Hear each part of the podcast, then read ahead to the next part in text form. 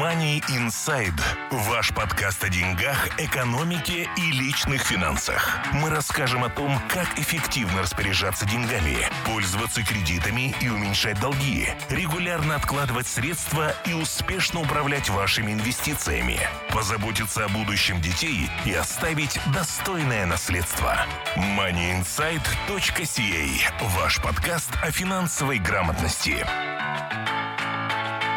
Здравствуйте, уважаемые слушатели подкаста Money Insight. Вы слушаете подкаст о деньгах, экономике и личных финансах. Как обычно, в студии нахожусь я, Глеб Кобец и Артем Бычков. Добрый день. И сегодня мы записываем очередное интервью с э, очередным интересным человеком. Сегодня мы говорим на тему благотворительных организаций, как открыть благотворительную организацию в Канаде, как э, управлять таким бизнесом и вообще зачем существует такой вид бизнеса или скорее просто деятельности, потому что как правило, благотворительные организации считаются некоммерческими организациями, поэтому мы сегодня обо всем этом поговорим с а, человеком, который этим также профессионально занимается, с адвокатом Глеб Малиновский. Здравствуйте, Глеб. Здравствуйте. Те, кто, наверное, не слушали наши предыдущие подкасты, мы с вами уже записывали когда-то интервью, но для тех, кто о вас еще не слышал, не знает, представьтесь коротко и расскажите, чем вы занимаетесь. Money Insight.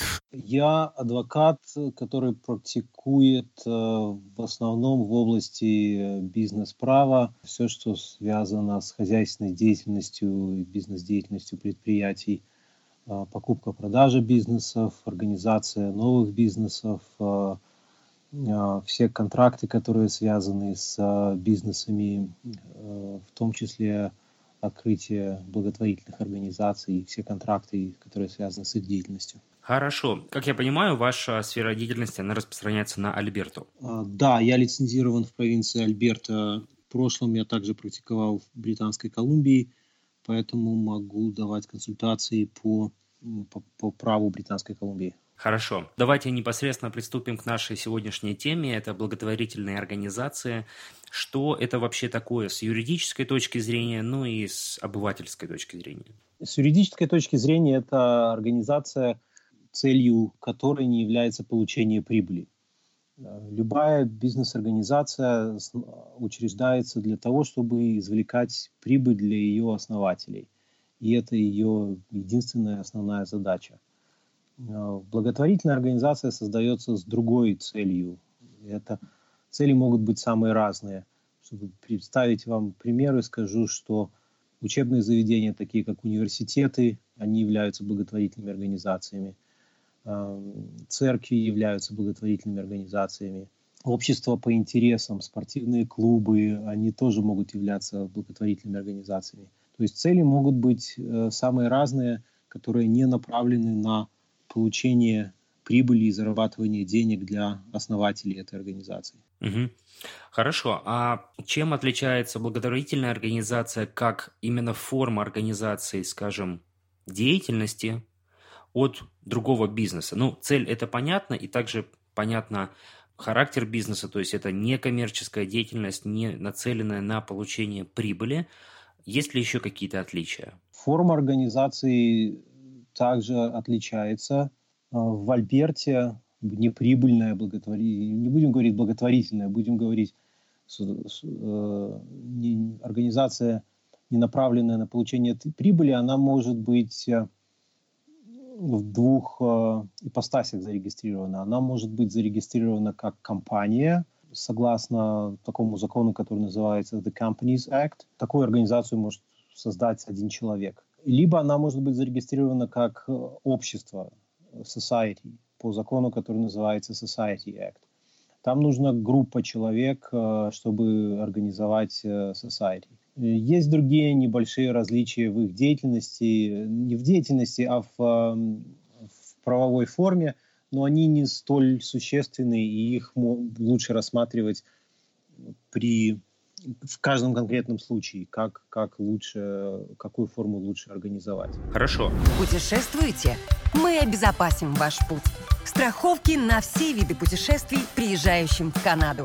Калькулятор находится на нашем сайте atomfinancial.ca. Как, как вообще обычно открывают такие, такого рода организации и есть ли какие-то ограничения или какие различия, скажем, от открытия обычного бизнеса, потому что, как мы знаем, чтобы открыть бизнес в Канаде, это достаточно несложная процедура. Есть два способа. Можно открыть самостоятельно, пойти в регистре и зарегистрировать свою компанию. Можно это делать с адвокатом, если человек планирует какую-то серьезную бизнес-активность.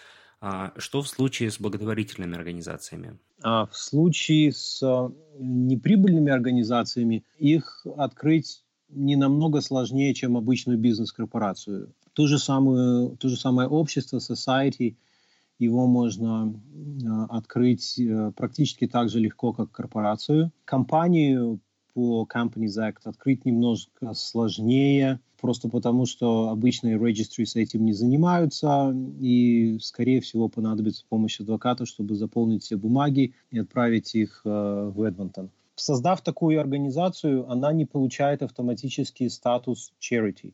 Поэтому я не называю их благотворительными организациями. Статус charity выдает э, налоговая инспекция. И там есть отдельная процедура, что надо сделать, чтобы этот статус получить. До того, как этот статус получен, организация может заниматься своей деятельностью и делать все, что они планировали, кроме выдачи э, вот этих donation receipts. Они не, не имеют права их выдавать, пока они не получили статус charity и не получили номер от налоговой инспекции. То есть в первом случае это будет non-for-profit, но если человек хочет выдавать э, tax receipts, тогда он должен, соответственно, зарегистрироваться в CRE, и тогда это становится charity. Правильно я это понимаю? Да, правильно. Также добавляются формы отчетности, которые только charity должны предоставлять в налоговую.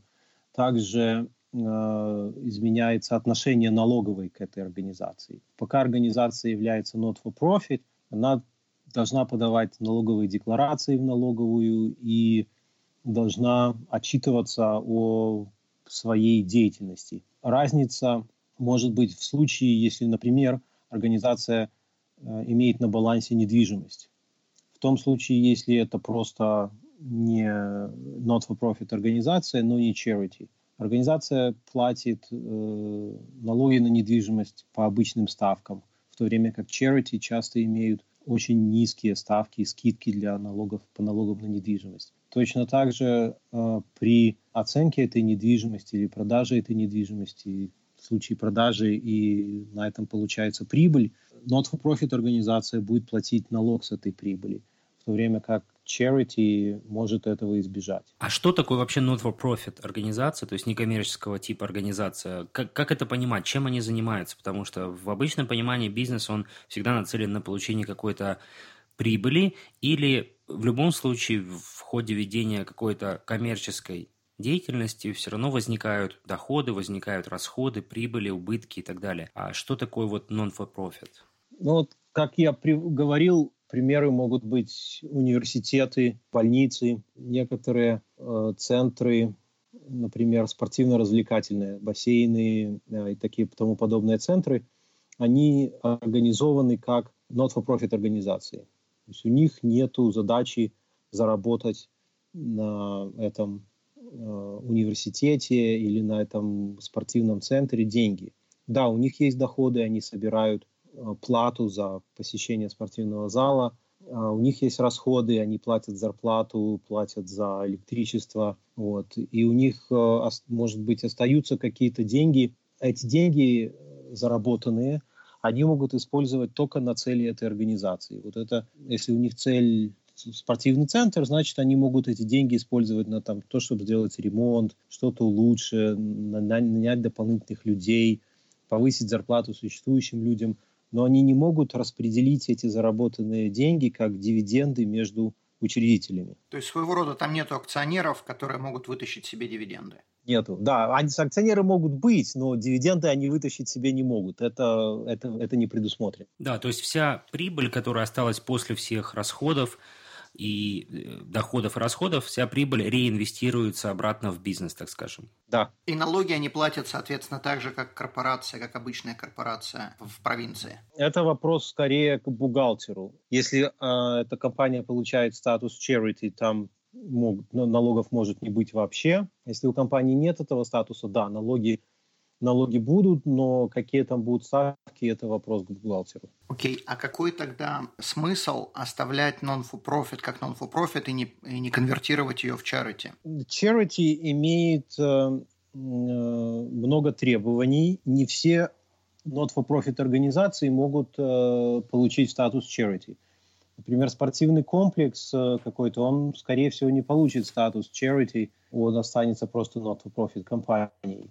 Точно так же есть такие организации, как, например, детские садики. Они, э, их люди часто организовывают как not-for-profit компанию, потому что это дает им возможность подаваться на правительственные гранты и получать эти гранты, потому что они not-for-profit компания. Но статус charity они не получат, ну, детский садик и детский садик, он не подходит там под определение charity в, в Income Tax Act. Отлично. То есть получается, что если бы этот же детский садик стал корпорацией, тогда бы на гранты он не смог подаваться, потому что ему бы эти гранты просто никто не дал. Сколько да. хотите, столько денег и собирайте со своих клиентов. Но как только он стал non-for-profit, то правила поменялись, и он может куда-то податься. Совершенно верно. Отлично. Да, ну и по моему разумению получается так, что все исходит из начальной цели организации э, этого, этого, этой активности. Ну, тяжело ее назвать бизнес-активностью, но тем не менее. Потому что в случае charity, то есть благотворительной организации, целью, конечно, является помощь кому-то и, допустим, распределение или денег, или каких-то там материальных ценностей, благ, благ ресурсов и так далее.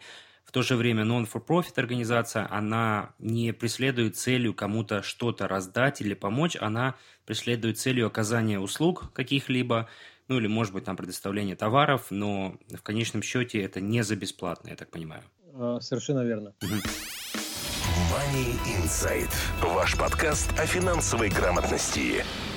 Хорошо. А кто обычно открывает такие, такого рода организации? Э, то есть это группа людей или это индивидуальные а, люди?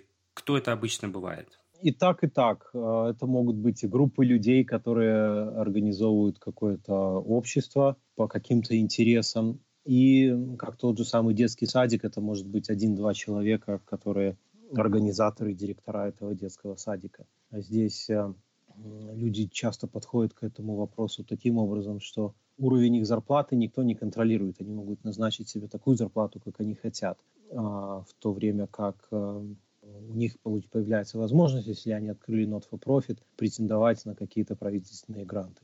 И таким образом они убивают двух зайцев, как говорится. А если они э, подаются на гранты и в итоге их получают, есть ли у них такие ограничения по там, зарплатам, каким-то бенефитам для сотрудников? Это надо смотреть условия конкретного гранта. Я здесь э, не могу прокомментировать. Э, я знаю, что люди подавались э, э, и, э, и получали гранты. С какими условиями, ограничениями не могу, не могу сказать. Uh-huh. Вот, там, и, я думаю, что там есть ограничения, и у правительства, грантодателя есть возможность прийти и проверить, как эти деньги используются.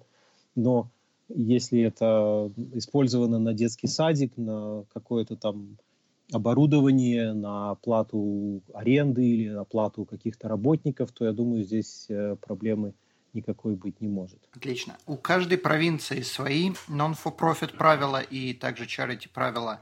Или есть какие-то федеральные, есть провинциальные? А у каждой провинции есть свои как бы такие акты, как в Альберте вот этот The Companies Act и Societies Act. В Societies Act есть, насколько я знаю, про, про провинции почти практически в каждой. Такой эквивалент The Companies Act его нету в Британской Колумбии, то есть это уникум в Альберте.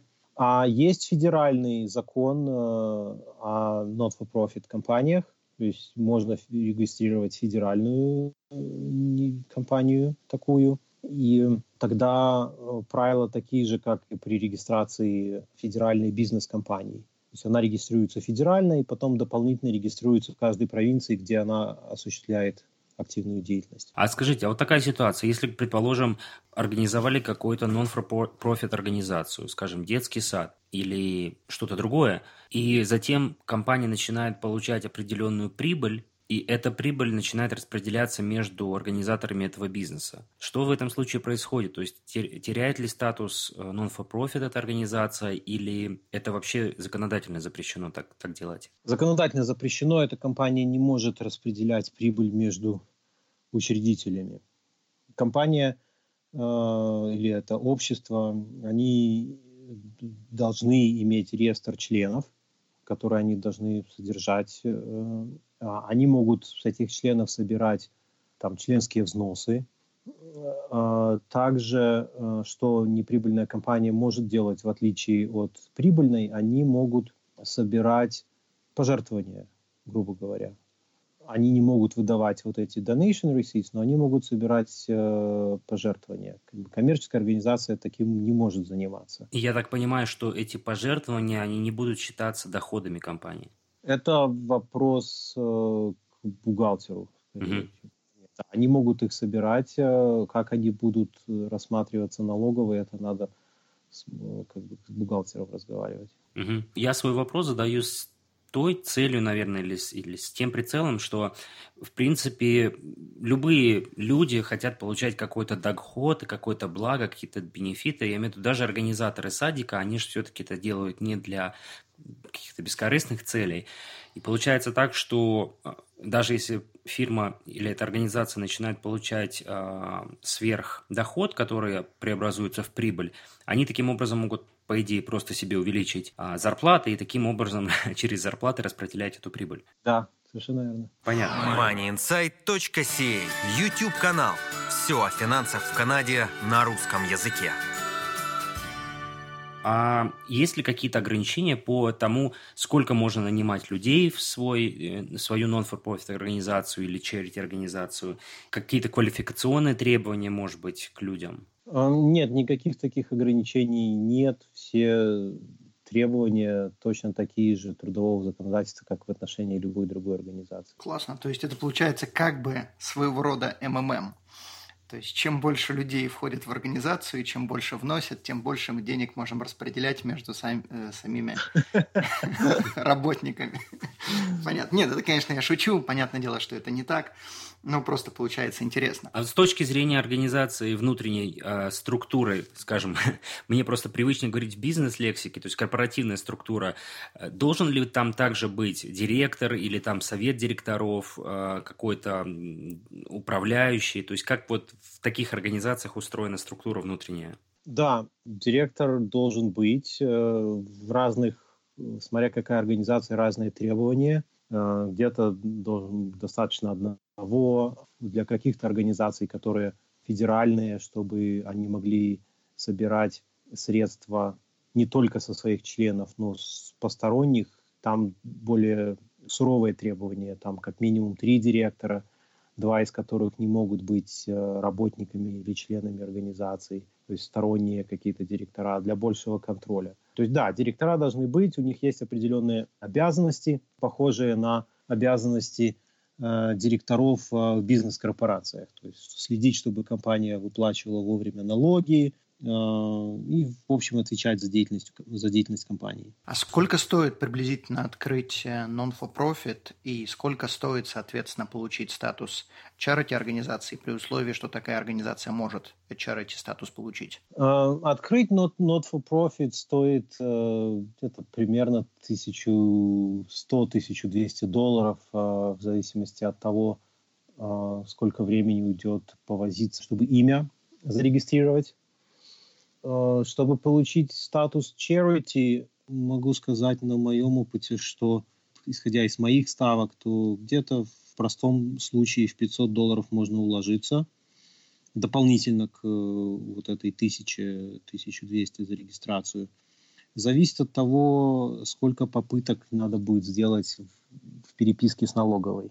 Прошу прощения, да. правильно я понимаю, что здесь также лучше привлекать э, квалифицированного бухгалтера, который будет сопровождать именно э, коммуникации с налоговой? Можно делать с бухгалтером, э, можно делать с адвокатом. Я занимался получением статуса charity для некоторых организаций.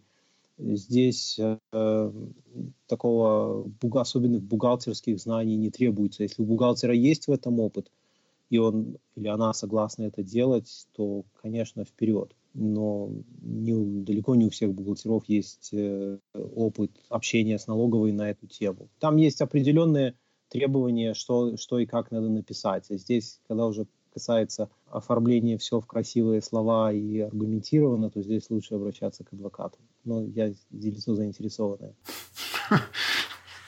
Хорошо, а как долго открывается такая организация и как долго получается статус charity?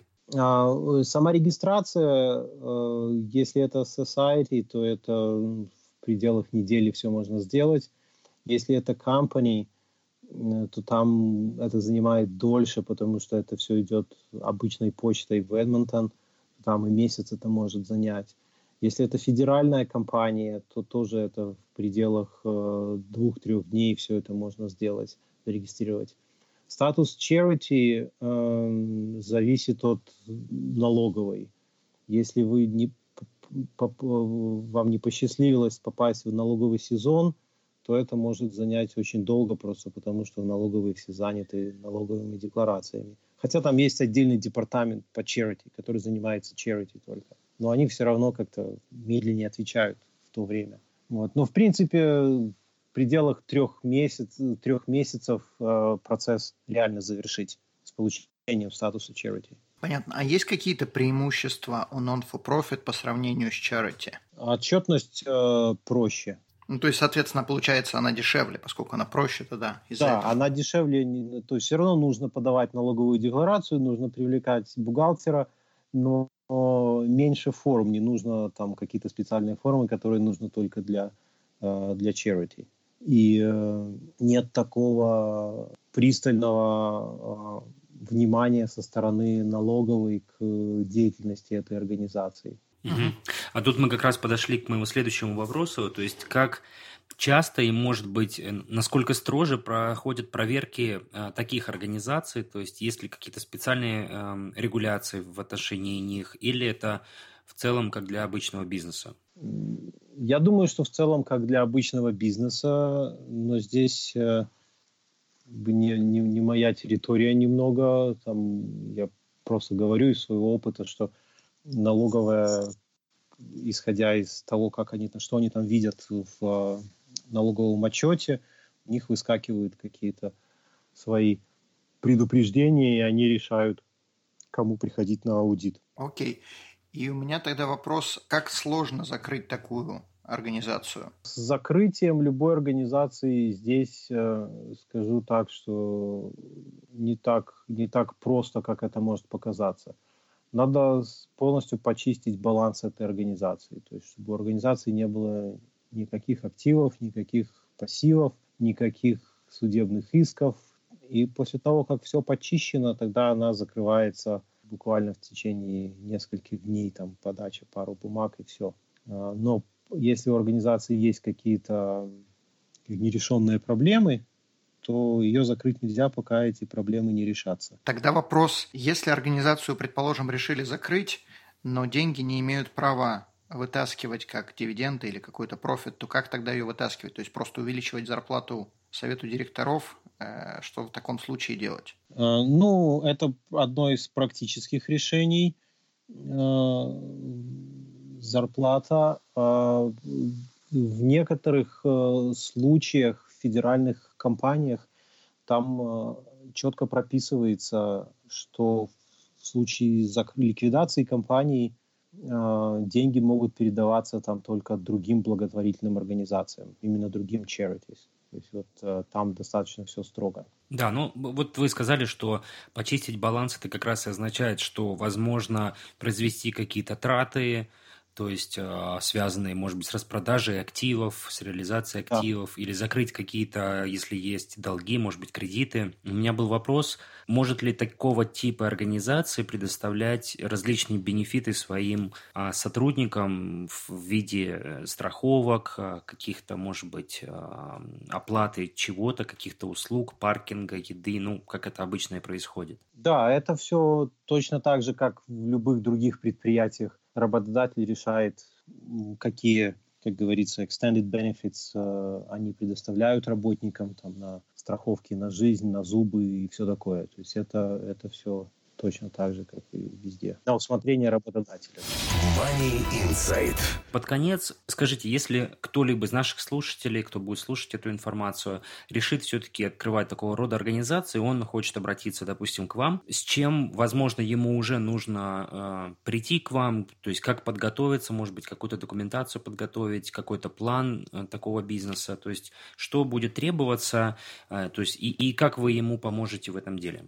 Приходить э, лучше всего с э, ну, одному или вдвоем, или там, зная, кто, кто будут учредители или отцы-основатели этой организации, как говорится.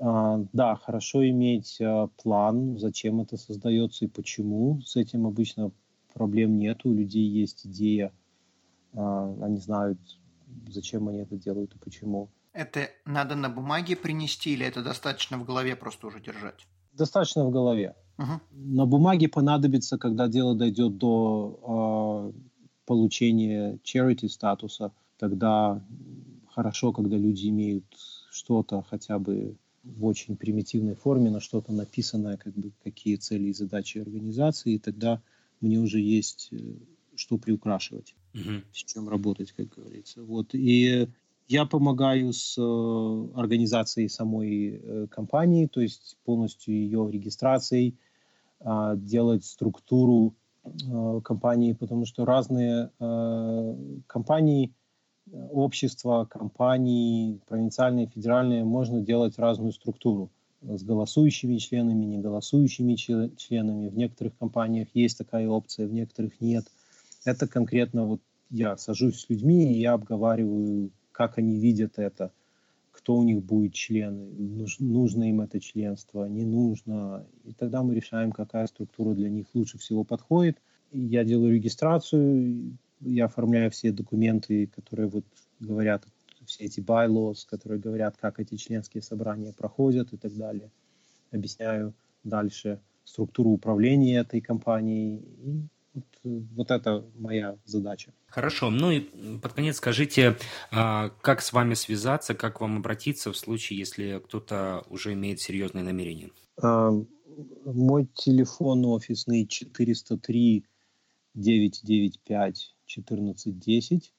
Также имейл у меня достаточно длинный, поэтому я думаю, его можно как-то там при, при, приписать. Да, да, мы обязательно оставим под подкастом и, и этот email – это два самых лучших способа связи. Хорошо. Хорошо, Глеб, большое спасибо за сегодняшнее интервью. Было интересно послушать. А, достаточно такая нетрадиционная и не очень распространенная тема, но тем не менее я уверен, что а, если кому-то это интересно, то получили сегодня достаточно подробную информацию. Опять же, если кто-то из наших слушателей заинтересован, мы рекомендуем обращаться к квалифицированным специалистам, к адвокатам, бухгалтерам по этим вопросам, э, чтобы избежать а, неправильных действий. И собственно, на этом мы будем сегодня заканчивать. Большое спасибо вам.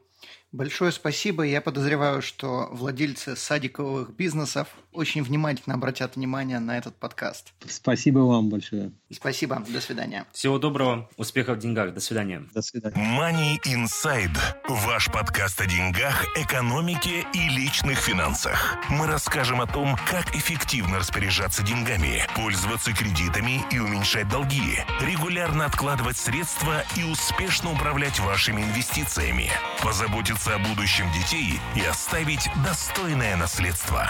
moneyinsight.ca – ваш подкаст о финансовой грамотности.